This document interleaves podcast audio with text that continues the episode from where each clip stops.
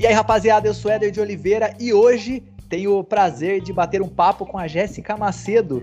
Ela é uma autora mineira que já escreveu mais de 100 livros, estão na Amazon, entre fantasia, romance, literatura hot e outros. E você também é formada em cinema, né, Jéssica? Sou. Sou formada em cinema pela Universidade Federal de Minas Gerais, cinema de animação e artes digitais. E também é responsável pelo grupo editorial Portal, né, que conta com um time de mais de 20 autores e a maioria mulheres, né?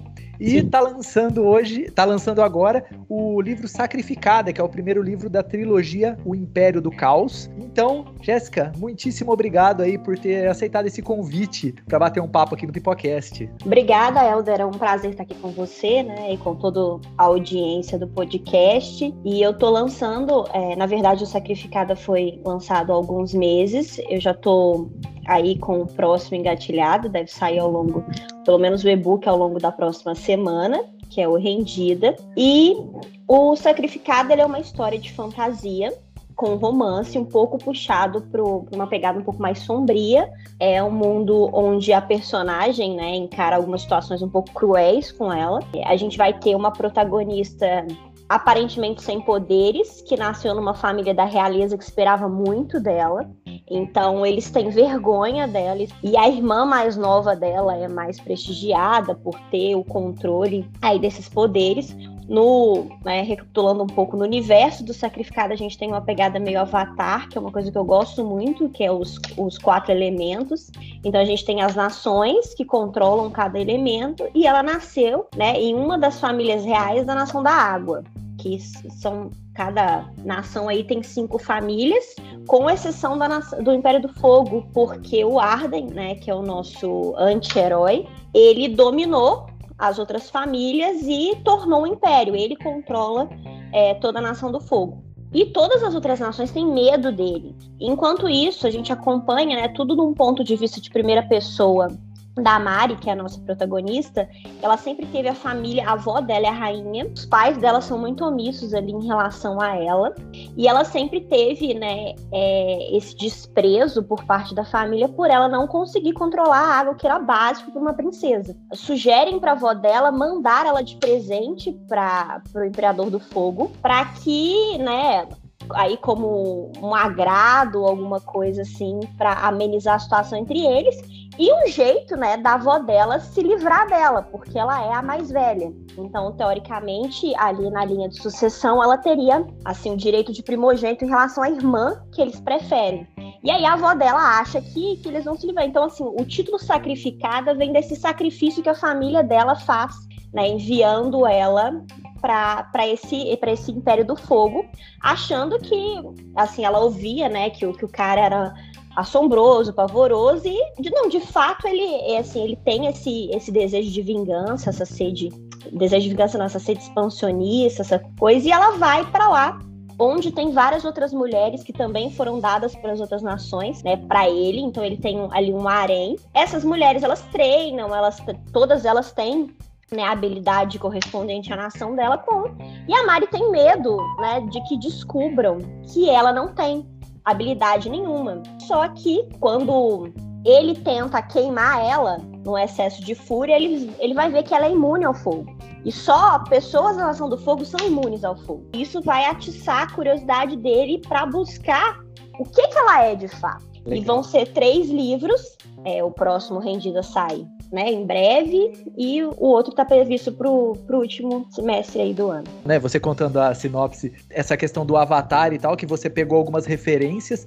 Existem outras referências que você coloca no livro, assim, que você. de, de obras que você gosta e inseriu lá, pitadas? É, então, ele tem uma, uma pegada de, de fantasia, né? Ele tem mais romance, óbvio, do que o Avatar. Ele é uma pegada um pouco mais sombria. Tem uma série que eu gosto muito, então acho que assim, talvez o clima, não, não, não pontos da história, mas o clima da história seja um pouco mais próximo das Joias Negras, que é uma trilogia que eu gosto bastante, que tem um, um protagonista bem anti-herói, assim, que vai se regenerando ao longo da história. Que nós somos produtos, né? Cada autor é produto da, das referências do meio, daquilo que lê, daquilo que gosta. A gente acaba fazendo uma coxa de retalhos, cria um novo em cima de, de outras, outras referências. Por exemplo, não dá para falar de fantasia, né, principalmente fantasia clássica, sem pensar num pouco do Tolkien, por exemplo, quem escreve fantasia mais clássica que não é tão o caso do Sacrificado, né? Por exemplo, outras séries minhas, como a trilogia Origens, que tem essa pegada mais medieval, mais de fantasia clássica, por mais que seja assim um universo completamente diferente, um mundo voltado aos bruxos e outras coisas, tem ali um pouco de elfos, orcs, essas criaturas que surgiram, né? Inevitavelmente lá do Tolkien e aí vieram como base de toda a fantasia moderna. Antes da gente continuar falando sobre o sacrificado, eu gostaria de saber é, como que é a rotina, né? Já que você se dedica totalmente à escrita, né? Já publicou aí mais de 100 livros na Amazon. Como que é essa rotina do seu, no seu dia a dia, assim? Então, hoje eu sou uma escritora profissional, né? Eu trabalho é, voltado para a escrita, para a produção dos livros, para o lançamento desses conteúdos. Então, eu tenho uma rotina home office de, de acordar, né, e ali começar a trabalhar às nove da manhã e parar para o almoço, né? Geralmente eu só paro para comer mesmo e volto.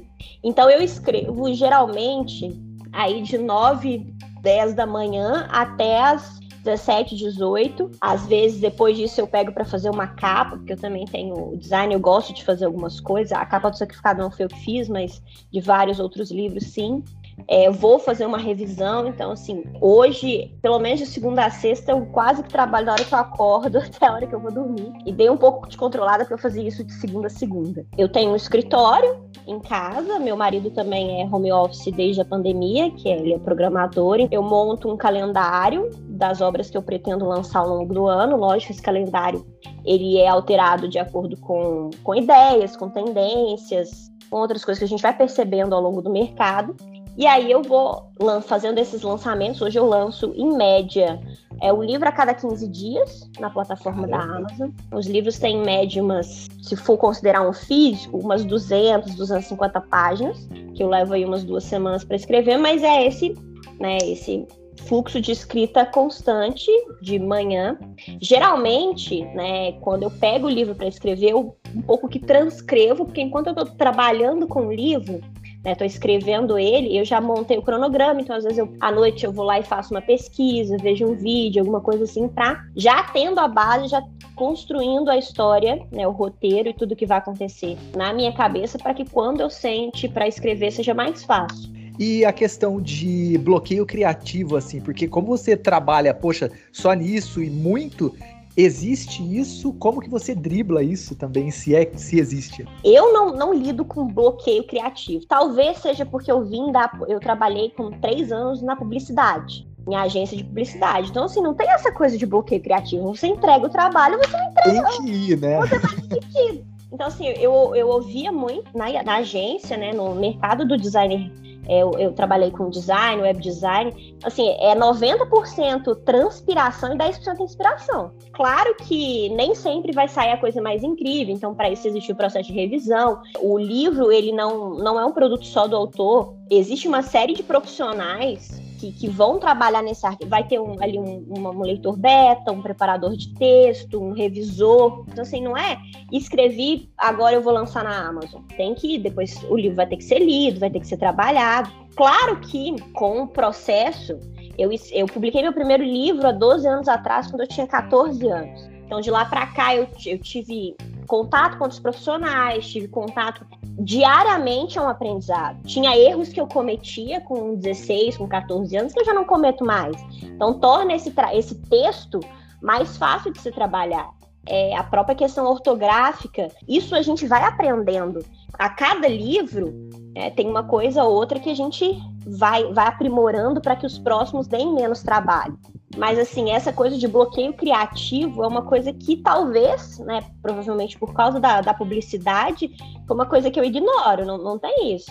Né? Não, não, Quase não... um estágio sem querer, assim. É, assim, eu acho que assim, a publicidade agregou muito, não só nessa parte, mas também na parte de divulgação, de outras coisas, porque é, é, fundamental. Voltando à questão do Sacrificada, esse é o primeiro livro da trilogia, né? Como a gente comentou. Você falou que já tem o segundo bem encaminhado e tal. Ah, não, é... ele tá pronto, ele tá, já tá pronto. Uhum. Ok. Quando você começou a fazer o, o, o, Império do Caos, você já tinha tudo pronto na cabeça, início, meio e fim assim? Ou o processo vai se moldando ao longo do tempo?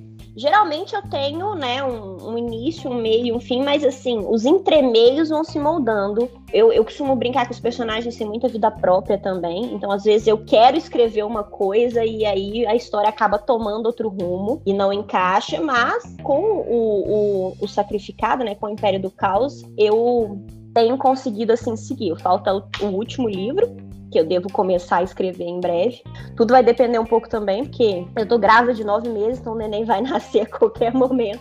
E aí eu vou ter que reajeitar toda a minha rotina. É, eu sou muito de rotina, então quando eu não tô na rotina, eu começo a dar uma pirada. Vai, vai levar um mês ali, dois, mas acho que depois que ela nascer eu vou, vou me organizar. E aí eu vou, vou, eu vou finalizar, né, no terceiro, o segundo, como eu disse, já está pronto, já a gente já começou a divulgar, inclusive nas minhas redes sociais. Imagino que quando esse podcast for ao ar, pelo menos o e-book já vai estar lançado aí do, do segundo, que é o Rendida. E eu, eu tô conseguindo, assim, seguir esse cronograma. Era uma história que eu queria escrever há bastante tempo. Já tinha uns dois anos que eu tinha comentado sobre eles com a minha assessora, com outras pessoas que trabalham na editora. Só que eu tinha um, um certo receio da receptividade do público, porque eu tenho assim dois, digamos que hoje dois públicos muito distintos. Eu tenho um público de fantasia infanto-juvenil, que é um público adolescente, que é um público criança, no qual esses títulos não têm nenhum conteúdo adulto, não tem violência extrema, não tem nada disso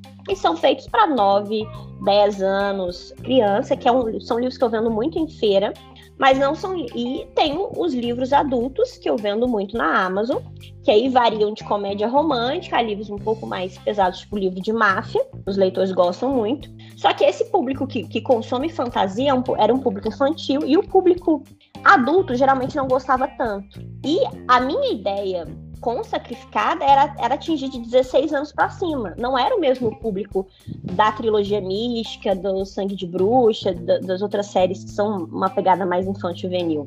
Então eu fiquei muito com receio de, de lançar esse livro, de, de, pegar essa história, de fazer ela, por mais que fosse uma história que eu queria. Porque a Jéssica Leitora adora fantasia.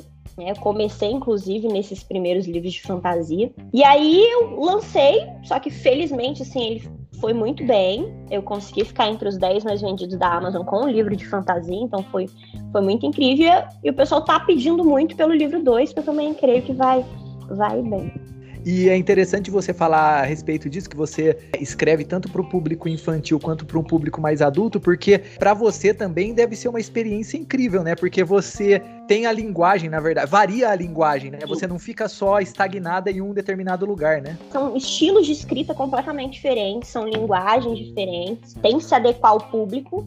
A adolescente fala de um jeito, mesmo que sejam livros em primeira pessoa, a adolescente vai falar de um jeito, a mulher adulta vai falar de outro.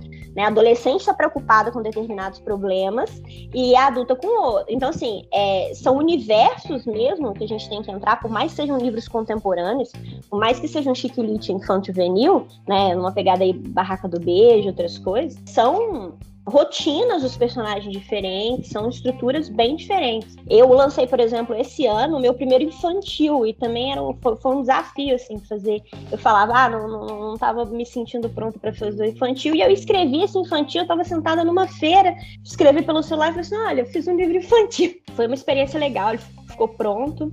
E assim, eu adoro gatos, né? É uma história sobre, sobre adoção, sobre, sobre gatinho, sobre gato, um gato preto, né? Que é rejeitado porque ele é preto. E tem muito disso, né? Porque tem essa superstição que o gato preto traz azar. Que...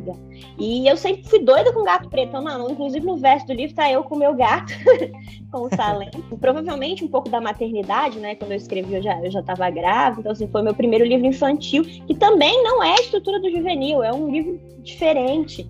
E é muito legal, às vezes, ver né, a, a, própria repercussão do Sacrificada, porque ele chegou nesse público da Amazon que não conhece os meus livros infantil-venis. Então, assim, eu vi vários comentários de avaliações nele falando que eu saí da zona de conforto. Eu assim, mas, gente, eu escrevo outras coisas. É você que não lê. Aí, como a gente estava comentando, você escreve diversos é, gêneros, né? Quais desses você acha que é o mais complexo E o mais fácil também de escrever, tem algum? Dá para você? Você consegue fazer essa divisão?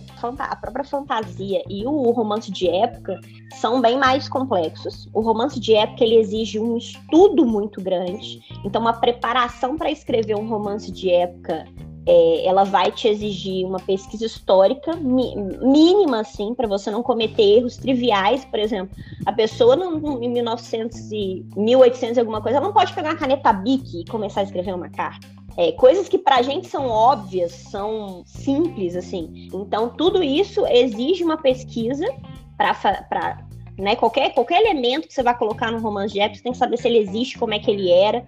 Então, eu acho que o romance de época é, sem dúvida, um, o mais complexo.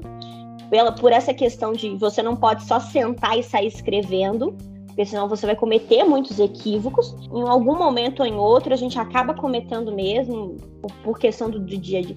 Mas tem que ser uma, uma preocupação. A, a questão da, da vestimenta, e como, como é uma coisa que já existiu você tem que pesquisar e tentar fazer uma verossimilhança grande ali. Agora, a fantasia eu também acho já mais difícil, mas a, a, questão da fantasia, você tem a liberdade de inventar, é o seu mundo. Então, é um pouco mais fácil que o romance de época, porque, no, igual, por exemplo, o mundo da, do sacrificado, ele se veste no estilo um pouco mais medieval, mas o mundo tem tecnologia, tem avião, tem moto.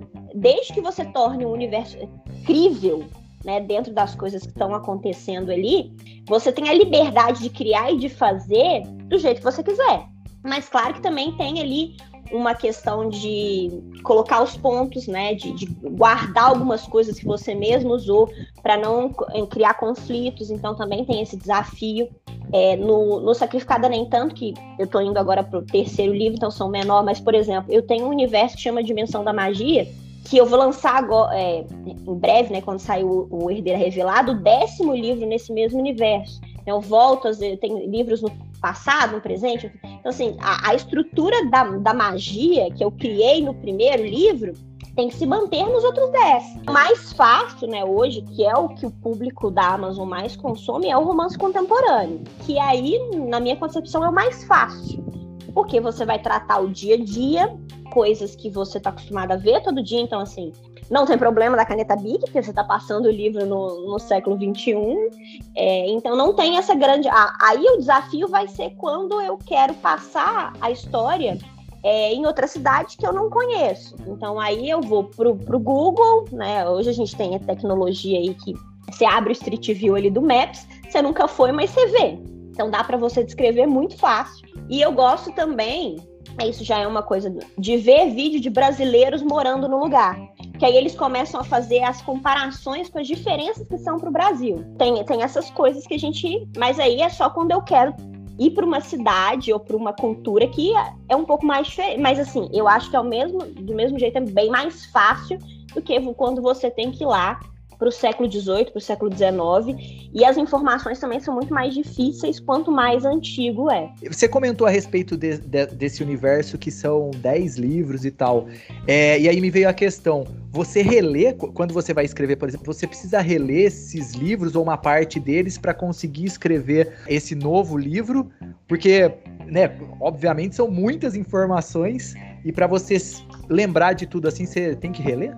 Então, geralmente, quando eu vou pegar uma a série, né? Porque são. Aí ele tem quatro trilogias, no caso. Né? Falta o último livro da trilogia Origens e eu vou lançar o segundo livro da Sangue de Bruxa. Eu, eu costumo, às vezes, reler o anterior.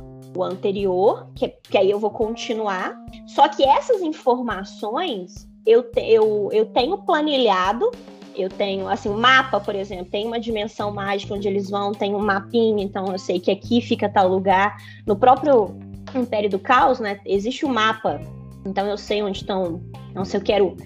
E, querendo ou não, né, essa é uma história que eu, que eu escrevi o primeiro livro, eu tinha 15 anos. Então ela amadureceu comigo, tá aí comigo é, quase 12 e é, são personagens que estão sempre aqui. Então, assim, eu tenho essa memória de, de guardar informações mas eu fiz, inclusive, eu pedi a minha irmã para fazer esses dias, pegar mesmo, assim, todas as informações e botar no Excel. Então eu, eu fiz ela ler todos e colocar assim, nome de todos os personagens, nome de não sei, e colocar no Excel para mim. Senão não há, não há mente que, que, que lembre, é, né? Porque também você vai ler os 10 livros, você vai acabar se perdendo. Então eu acho que o, que o Excel ele acaba sendo até mais fácil de consultar. E com tantas obras Dark Fantasy, nacionais ou estrangeiras, como que você faz para não gerar uma cópia e se tornar apenas tipo mais um na multidão? Ah, eu acho que uma, uma cópia é complicado, porque cada, cada autor vai colocar um pouco da essência ali, a não ser que seja realmente um plágio. Já tive duas obras minhas literalmente plagiadas. A pessoa pegou o texto igualzinho, seguiu situação por situação. Aí você vê que realmente, tu assim, trocou o nome dos personagens, você vê que foi, um plágio. Caramba. Agora, as inspirações, eu, eu, eu brinco às vezes que a gente. Romance contemporâneo, por exemplo, é reinventar a roda o tempo todo. O, o romance é um casal que se conhece que vai ter ali um conflito que, não, que tem no final tem que ficar junto, que é o que as leitoras esperam. Então não, não tem assim. A gente vê que existem tendências, uma coisa que eu estava discutindo com meu marido, é assim, existem sucessos que ficam ó, mais tempo, que são livros que, que do que perduram. Né? O próprio Magia, por exemplo, que é um livro de, de fantasia, é um, é um livro que eu lancei né, em 2014 e até hoje eu vendo bastante, vendo muito em feira. E tem os, os livros que, que eu escrevo seguindo tendências, até porque né, o, o mercado hoje quer uma história desse jeito, e aí eu entrego a história porque eu dependo disso financeiramente. Então, eu preciso que as pessoas queiram comprar a obra para que eu consiga pagar as minhas contas e outras coisas assim, porque eu amo escrever. Então, assim, eu consigo escrever tendência, tem autor que não consegue. É, se virarem para mim e falar assim, ah, não, agora você tem que escrever terror. Ok, eu consigo. Provavelmente porque eu vim da fantasia, então eu tenho essa facilidade de imaginar situações diferentes, que é muito mais difícil para autores que sempre escreveram romance contemporâneo, né, naquele grau. Então eu acho que a fantasia, como você está acostumado a imaginar ali, a criar situações, ele permite que você consiga migrar para os outros gêneros. Não sei se seria assim para todos os autores de fantasia, mas eu acho que no meu caso. E, e é uma coisa muito particular também. Existem obras que marcam a época por, por alguma forma, por algum fator, que são inovadoras, e também existem objetivos diferentes. Eu acho que o meu, o meu objetivo, por exemplo, eu não. É, eu sempre falei, eu não escrevo para ganhar prêmio. Porque existem públicos, assim. Uma vez eu tava. Ano passado, eu fui convidada pela Amazon para participar da Flip, que é a Feira Internacional de Paraty, e é um público um pouco mais voltado para o acadêmico, para os livros de é, cults, que não é o que eu escrevo. Então, assim, eu, eu, não, eu não escrevo para ganhar prêmio. Por quê? Porque os públicos são diferentes. O público comum, aquela pessoa, aquela criança que saiu da escola e vai pegar um livro para ler, vai pegar um quadrinho, aquela dona de casa, que é muitas vezes o meu público, ou aquela advogada, psicóloga, mulher que passou o dia inteiro trabalhando e vai sentar e vai pegar um livro para relaxar, ela não vai ter uma leitura fluida no, no mesmo no livro que ganhou o Jabuti. E o meu objetivo sempre foi escrever para o povão. Né? Eu, inclusive, eu brincava até com um professor de lá da, da minha faculdade de cinema, que eles são muito voltados para academia, principalmente o FMG. Eu falava, professor, eu quero fazer filme de shopping. Eu quero fazer o filme para para as pessoas. E teve uma pergunta lá na, na Feira de Paraty que foi exatamente essa. Ah, você escreve um livro a cada 15 dias. Não seria melhor demorar mais tempo e fazer uma obra-prima? Mas essa obra-prima é muito. É igual a física, sabe? Depende do referencial. Você está escrevendo para quem? Muitas pessoas me perguntam: ah, mas como que eu faço para vender meu livro? Primeiro, a primeira coisa é pensar, você está escrevendo para quem? Foi aquela pergunta que você fez. A linguagem do juvenil é muito diferente da linguagem do adulto. Então, quando eu estou escrevendo livro juvenil, eu escrevo um livro. Quando eu estou escrevendo livro adulto, é outro livro. Inclusive, eu acho que foi uma, uma das chaves aí, um, é a, a virada de chave na minha carreira para eu conseguir viver de livro, foi entender que eu preciso pensar em quem vai ler se eu for sentar hoje, assim, ó, ó, hoje eu não escrevo, mas amanhã eu quero escrever um livro para ganhar um prêmio, eu sei que eu vou ter que fazer uma estrutura completamente diferente da que eu faço hoje. Mas não porque a estrutura que eu faço hoje seja ruim, é porque a estrutura que eu faço hoje não é para agradar o acadêmico, é para agradar o público comum. O meu prêmio, entre aspas, é quando eu entro numa feira, quando eu vou para uma feira, eu vendo livro lá para os adolescentes e né, ao longo da semana, ao longo da feira, volta os pais. Ah, meu filho não lia nada, leu seu livro em um dia, leu seu livro em dois dias. Ai, tem mais. Eu gosto de pensar que eu sou essa porta de entrada para perder, porque vem muito, né, da época da escola, ah, ler é ruim. Mas aí eles pegam esses livros muito clássicos, não igual não não tiro o mérito, né? São livros que marcaram época, mas não é um livro que desperte a curiosidade de uma criança. Agora, quando você pega um livro para criança, né, que está trabalhando questões que ela tem no dia a dia, por exemplo, um romance de, de adolescentes ou um desafio na escola, uma competição, então isso instiga ele a ler. Quando ele tiver que ler esses livros mais complexos para fazer uma prova, ele vai, ele não vai, esse pelo menos esse preconceito com a literatura, eu consegui quebrar de outra forma. Então, eu acho que é um pouco disso. E pode ser uma ponte para ele também, né? Ele usar o seu livro para começar a ler e tal e aí chegar, talvez, num livro acadêmico. É, é, é, tudo uma escada, né? Vamos dizer assim. Com né? certeza. Eu, eu penso que hoje eu escrevo para o público comum, né? Para as pessoas que estão começando, para as pessoas que querem. É o entretenimento, né? Você não senta para assistir uma série, para assistir um filme só para relaxar. Eu acho que o livro ele também pode ser isso. Não precisa ter esse, esse cargo de você só lê porque você é um intelectual. Não, você pode ser uma pessoa normal que lê porque você gosta de ler e porque o livro é legal. É, esse, esse estigma de que o livro é chato, de que o livro tem que te trazer, tem que mudar a sua vida, talvez afaste muitas pessoas da literatura. E eu, eu acho que essa questão de obra-prima também, talvez ela seja um pouco subjetiva no seguinte sentido: uma pessoa pode ler o seu livro, ele marcar tanto ela que pode ser, o seu livro pode ser a obra-prima para aquela pessoa também, né? É muito subjetivo, muito subjetivo. Eu tenho muitos depoimentos e relatos de pessoas, principalmente durante a pandemia, que começaram a ler os meus livros e graças a isso elas se livraram de uma depressão, de algumas outras coisas. A experiência é muito pessoal. Tem livros que a gente ama, que eu eu gosto, que você não vai gostar e vice-versa, porque tem uma tem gostos, experiências e tudo isso influencia na leitura. Não é só o texto que está ali. Seus livros, eles têm muito de você nos personagens e você já escreveu algum que fosse talvez uma espécie de versão de você mesma? É, hoje nem tanto. Claro que que sempre tem essa pincelada, por isso que eu tô falando, nunca vai ser uma cópia, a não ser que seja exatamente um plágio. Então tem, sempre tem essa pincelada do que você pensa, do que você age, que vai refletir sobre os personagens de uma forma positiva ou não. Eu brinco que o meu primeiro livro, que é o Vale das Sombras, que é um livro de romance fantástico, que eu publiquei quando eu tinha 14 anos, era tudo que eu queria ser quando eu tinha 13. Porque foi quando eu... ela era uma, era uma vampira, era super poderosa e tal. Então esse sim, não, não é eu, mas era tudo que eu queria ser. Agora, eu tenho um romance contemporâneo que o prólogo é, é, um, um, é um pouco de uma analogia ao que foi a minha minha adolescência ali com o primeiro cara que eu gostei. Inclusive, o título do livro é Meu Primeiro Amor é Meu Chefe. Mas assim, porque outro dia eu tava. Isso já faz tempo, né? O livro já faz tempo. Eu tava fuçando no, no Facebook encontrei com esse, com esse cara, que foi o primeiro cara que eu gostei na escola, e falei assim, nossa, ele mudou, ficou, né, cursou engenharia, não sei o quê.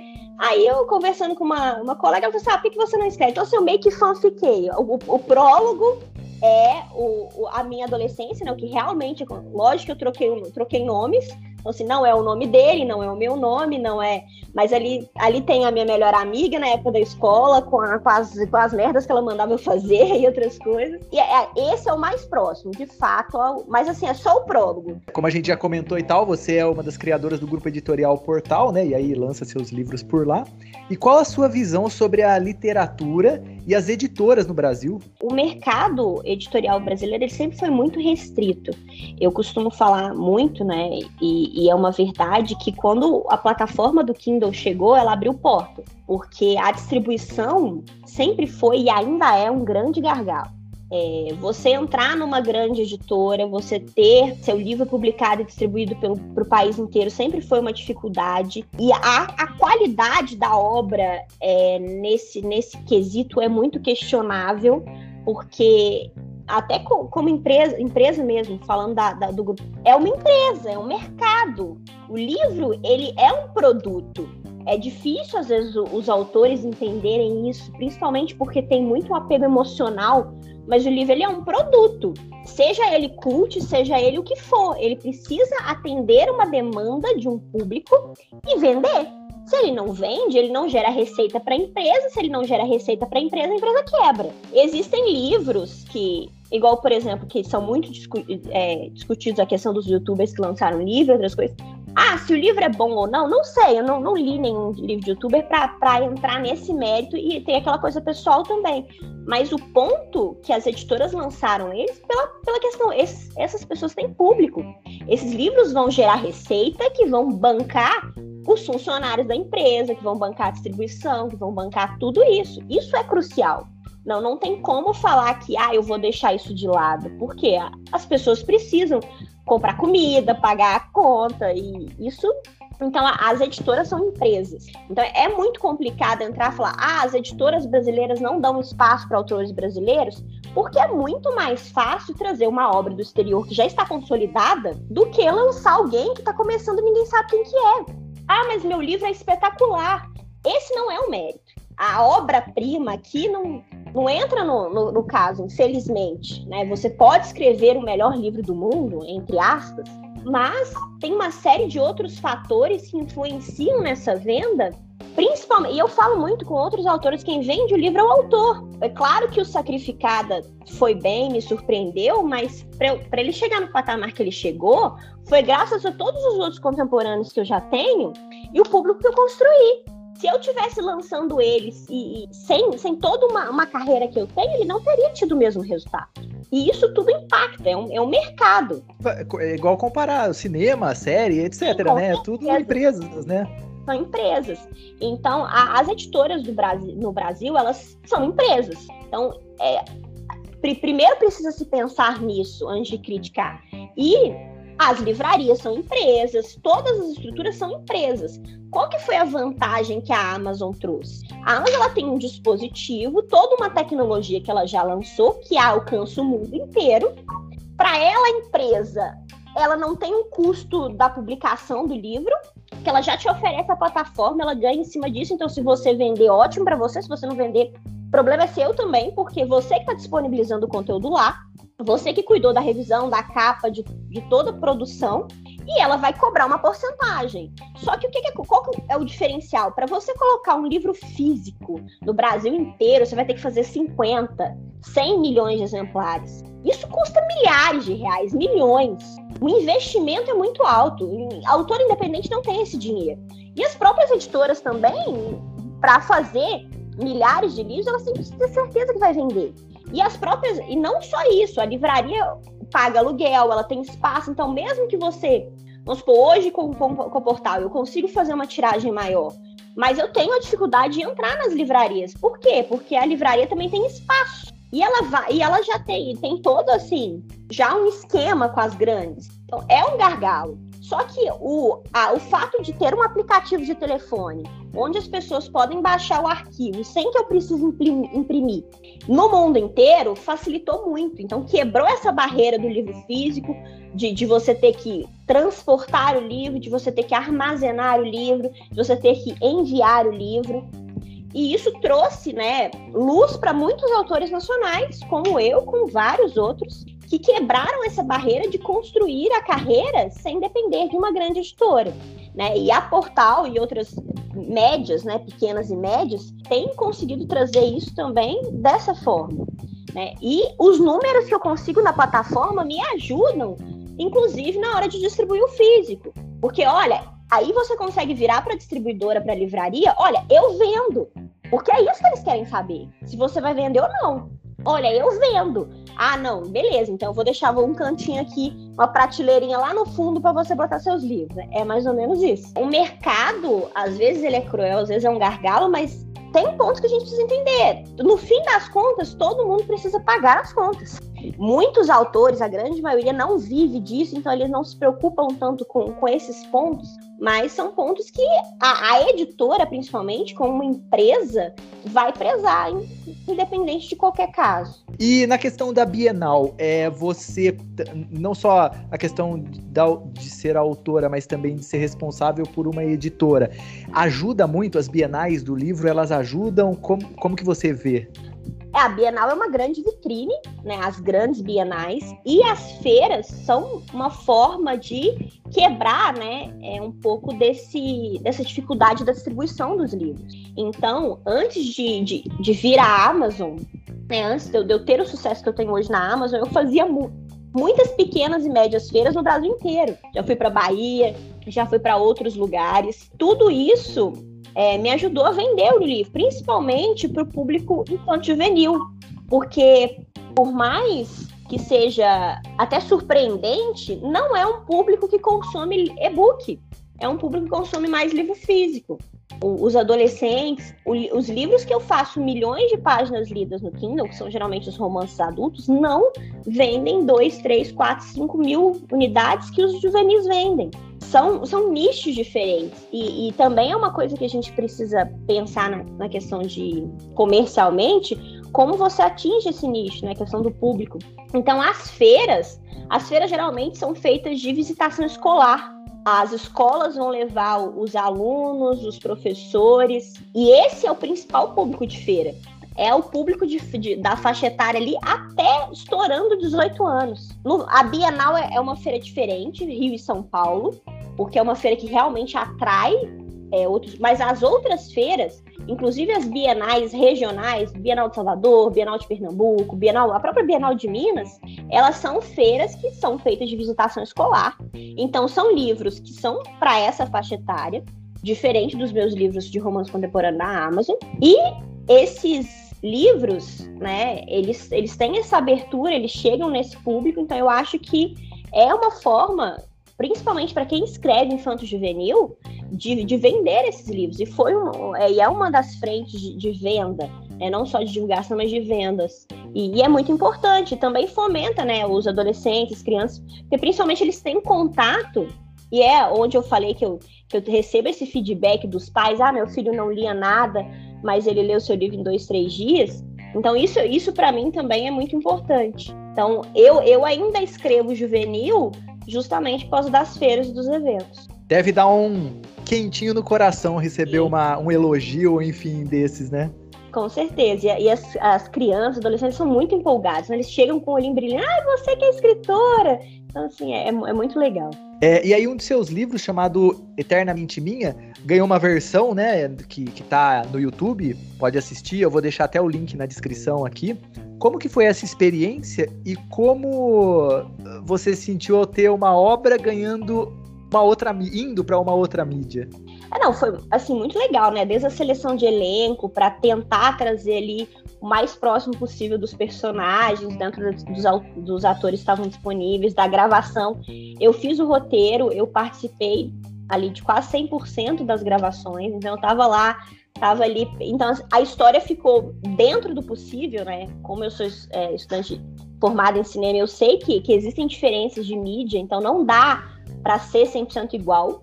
A gente até gravou o livro inteiro, mas deu um filme, deu 5, 6 horas. Então a gente teve que cortar, não teve jeito.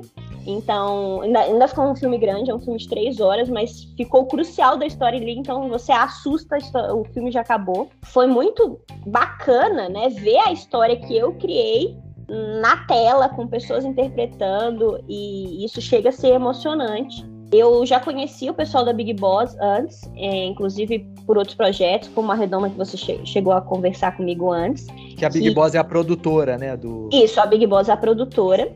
E aí a gente chegou né, na, na ideia de fazer um, a adaptação de um, de um dos meus livros. O Ricardo, que até o, o, o chefe lá, queria muito um de fantasia, só que fantasia é complexo, efeito especial e outras coisas. Eu pensei, não, vamos pegar um romance contemporâneo que, que caiba, porque o orçamento de cinema já é muito mais caro, tem outras coisas. Então, assim, vamos, vamos tentar fazer um romance contemporâneo que, e, e dentro deles eu escolhi esse né? Que tem reviravoltas e outras coisas, dá, deixa o povo chorando um pouco.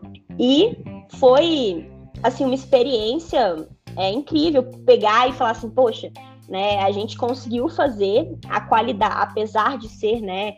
Tudo muito independente, ficar com uma qualidade muito boa, que todo mundo assiste, elogia, fala assim, nossa, ficou realmente um, um, um filme bem produzido, não, não, não perde assim, em qualidade para grandes produtoras. A gente, como fã da história, principalmente do livro, eu falo não só as minhas, as minhas histórias, mas eu, como fã de outras histórias, como outras adaptações, quando foge demais, a gente acaba ficando frustrado. Então, o fato de eu estar ali, de eu ter feito o roteiro, de eu acompanhar o tempo todo, fez com que a história ficasse bem fiel, e isso agradou muito os leitores, e, e é uma experiência, assim, que Claro que é muito, foi desgastante, né? É muito corrido, não, não, é muito mais trabalhoso fazer um filme do que fazer um livro, não tem nem comparação.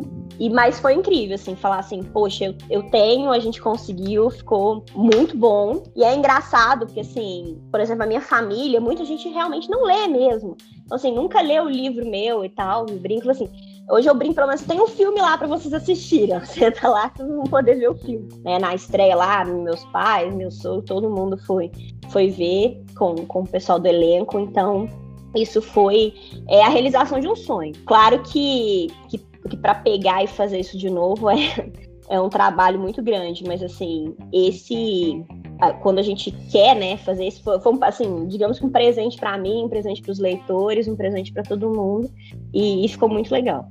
E já rolou algum outro tipo de bate-papo para você, de, de, outros produtores, para tirar alguma outra obra sua do papel e colocar o filme ou seriado? Então, é, até que a ideia do Eternamente Minha saiu com base de um outro bate-papo que eu, assim, eu fiquei um pouco insegura.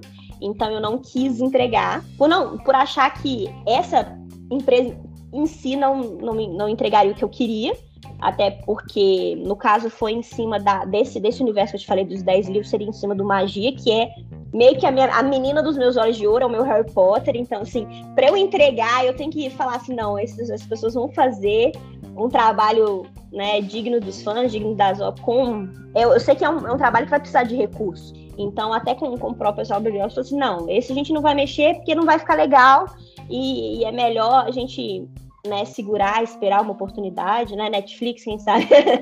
Não, e, e, outra, hoje em dia eu acho que tá até um pouco mais fácil, né? A propagação da Netflix, por exemplo, deu voz e vez para, sei lá, seriados como 3%, por exemplo, que talvez no cinema nunca sairia, né? Não, mas é, igual a Sui Hacker, por exemplo, uma, uma autora nacional que é publicada pela HarperCollins, então assim, é, ela já tem por trás dela uma, uma editora grande, então não, não dá para falar que, que é uma independente, né? Que, que, já é alguém que foi vendida, que tem uma série de outras coisas, mas é uma nacional, uma brasileira que vai ter uma adaptação feita pela Netflix. Então assim, dependendo de como for a repercussão, né? Se for bem, vai abrir portas para outros livros, para outras histórias. É, eu acho que o tempo do, do, da, desse universo ainda vai vir, mas é para que fique legal, exige recurso. Então, tudo também, assim, a gente tem que fazer. Eu brinco, né, muito com as pessoas que a gente faz o que pode com o que a gente tem. E, e na, naquela época, o plausível era pegar um contemporâneo que a gente podia adaptar coisas do dia a dia e entregar um bom filme. É, entregar um filme que as pessoas falassem, falassem, nossa, você não assiste o filme e assim, nossa, que coisa amadora, tosca, mal feita. É, era esse o meu medo que eu tinha. E, e o Eternamente Minha, não. Ele não perde para um, pra um filme da Globo que você vê no cinema, se você sentar e assistir. E no caso do Sacrificada, você já pensou em algum elenco, diretor, diretora, se ele fosse transposto para cinema ou série? Não, até que elenco, assim, o pessoal gosta de, de colocar Avatar, mas até que eles eu não pensei mas ca cairia um pouco na questão do, do da, da, dimensão da magia ali, né? É um cenário mais complexo que exigiria um, um, um financiamento maior, recursos maiores para produzir. Então, costumo e, e, um degrauzinho de cada vez, não para chegar no sacrificado, a gente precisaria realmente de uma, de uma base financeira para a gente propor, porque é um, é um universo à parte. Então, assim, a gente teria ali figurino, cenários que exigem recurso, né, para que fique um, um, filme bom, assim, agora, lógico que a gente sonha com, com Hollywood, outras coisas, mas eu costumo ser meio pé no chão para pensar assim, né, lógico, assim, a gente para, sonha e depois volta, não, vamos voltar aqui para a realidade, o que, que eu consigo fazer? E isso também é importante até para que a gente consiga crescer, né, e de degrau em degrau, muita gente fala, muita gente olha, né, ah, não, tá, tá ali hoje e acha que deu sorte, não é sorte, a gente constrói, a gente tem que trabalhar e. Muito, muito ainda, né? Muito, trabalhar e muito. Com certeza. Então, assim, ah, lança um livro a cada 15 dias. É, mas eu escrevo 8 horas por dia. Se você sentar e escrever 8 horas por dia, talvez também, também consiga. Então, é, é tudo muito, muito isso, assim. A gente fica contente com, com, as, com as pequenas vitórias. Claro que, que eu adoraria, nossa, assim, claro, não, não tem nem, né, vir uma empresa grande com recurso e falar assim, ah, eu quero fazer. É lógico que a gente topa, mas para chegar nesse eu quero fazer, tem toda. É aquela coisa da editora também, né? Uma, uma empresa ela não vai investir 2, 3, 4, 5, 10 milhões para fazer um filme se ela não tiver recurso. E, aliás, se ela não tiver retorno. E essa história ela precisa ter né, um retorno, assim, por mais que o Sacrificada tenha uma projeção, ela tem uma projeção nível Brasil. Então tem muita coisa aí para se alcançar ainda para conseguir. Né? E a gente não vê até grandes sucessos nacionais ser, terem sido adaptados. Ainda não é uma cultura Brasil adaptação literária, como é uma cultura Estados Unidos. Não se vê tanto até os grandes livros, os grandes sucessos da literatura nacional serem tão. Agora está vindo um pouco mais. Thalita Rebouças teve várias adaptações, Paula Pimenta e outros autores que têm um pouco mais de, de destaque aí no cenário. Então, eu acho que com o passar do tempo, vai ser olhado um pouco mais para essas obras e esses contratos virão. Mas por enquanto ainda é um sonho que não parece tão palpável assim. É isso, né? Eu acho que é tudo uma questão cultural, né? De, de talvez de costume e tal. E quem sabe no, na próxima, nos próximos anos aí isso não se propague, né? Eu acho que, que, que, vai, vai vir uma mudança positiva, porque realmente estão olhando pro, pro conteúdo, né? Pra, buscando essas histórias para fazer essa, essas adaptações. E é tão rico, né? A gente tem tantas formas de se contar história, tantos autores bons e tal. Lógico que eu, eu acho que deixar lá no, no formato de livro é excelente, mas é, dá para propagar mais isso. Ah, não, com certeza. E, e o mercado audiovisual também precisa de conteúdo. Só que é, é, é uma mudança que está vindo, né? O, o, igual eu falei, o mercado americano já, tá, já, já está acostumado a fazer isso há, há décadas. Ele já adapta obras literárias para o cinema há décadas, mas o mercado brasileiro ainda não faz isso. Mas e o cinema brasileiro também, o próprio audiovisual ainda está engatinhando. Então, tudo, tudo isso tende, mas ah, felizmente nós estamos numa era onde tudo muda muito rápido. Em 10, 5 anos as coisas se transformaram, não leva mais 50, 100 igual era no século passado. Então, isso também é positivo. E para finalizar esse nosso bate-papo, que eu gostei pra caramba, como que os leitores te encontram nas redes sociais e para adquirir os livros também? Então, nas redes sociais é Facebook, Instagram, principalmente, que são os que eu mais acesso. É a autora Jéssica Macedo, é arroba autora Jéssica Macedo. Para comprar os livros físicos, você encontra em vários marketplaces, algumas livrarias, mas o mais fácil de achar todos é através do site da editora, né? grupoeditorialportal.com.br. E no meu próprio Instagram também, se você for lá no link da bio, você vai achar o link para o filme do Eternamente Minha, o link para os meus e-books na Amazon e o link para os livros físicos, está tudo lá no, numa árvorezinha de links. E eu vou deixar tanto no Cinema e Pipoca quanto aqui no Spotify os, todos esses links aí pra, gente, pra, pra quem quiser, né, tiver interesse e tal. E o Sacrificada e todas as minhas obras vão estar tá lá. O Sacrificada já tem livro físico disponível, inclusive. Jéssica, muitíssimo obrigado por esse bate-papo aí, por essa uma hora que você cedeu aí para bater esse papo com a gente. Brigadíssimo. E quando tiverem mais novidades pode entrar em contato que a gente bate mais um papo, tá bom? Tá bom, muito obrigada, Éder. Obrigada, pessoal aí do Cinema e Pipoca. E foi um prazer. Valeu, rapaziada. Até o próximo Pipocast. Um grande abraço e valeu.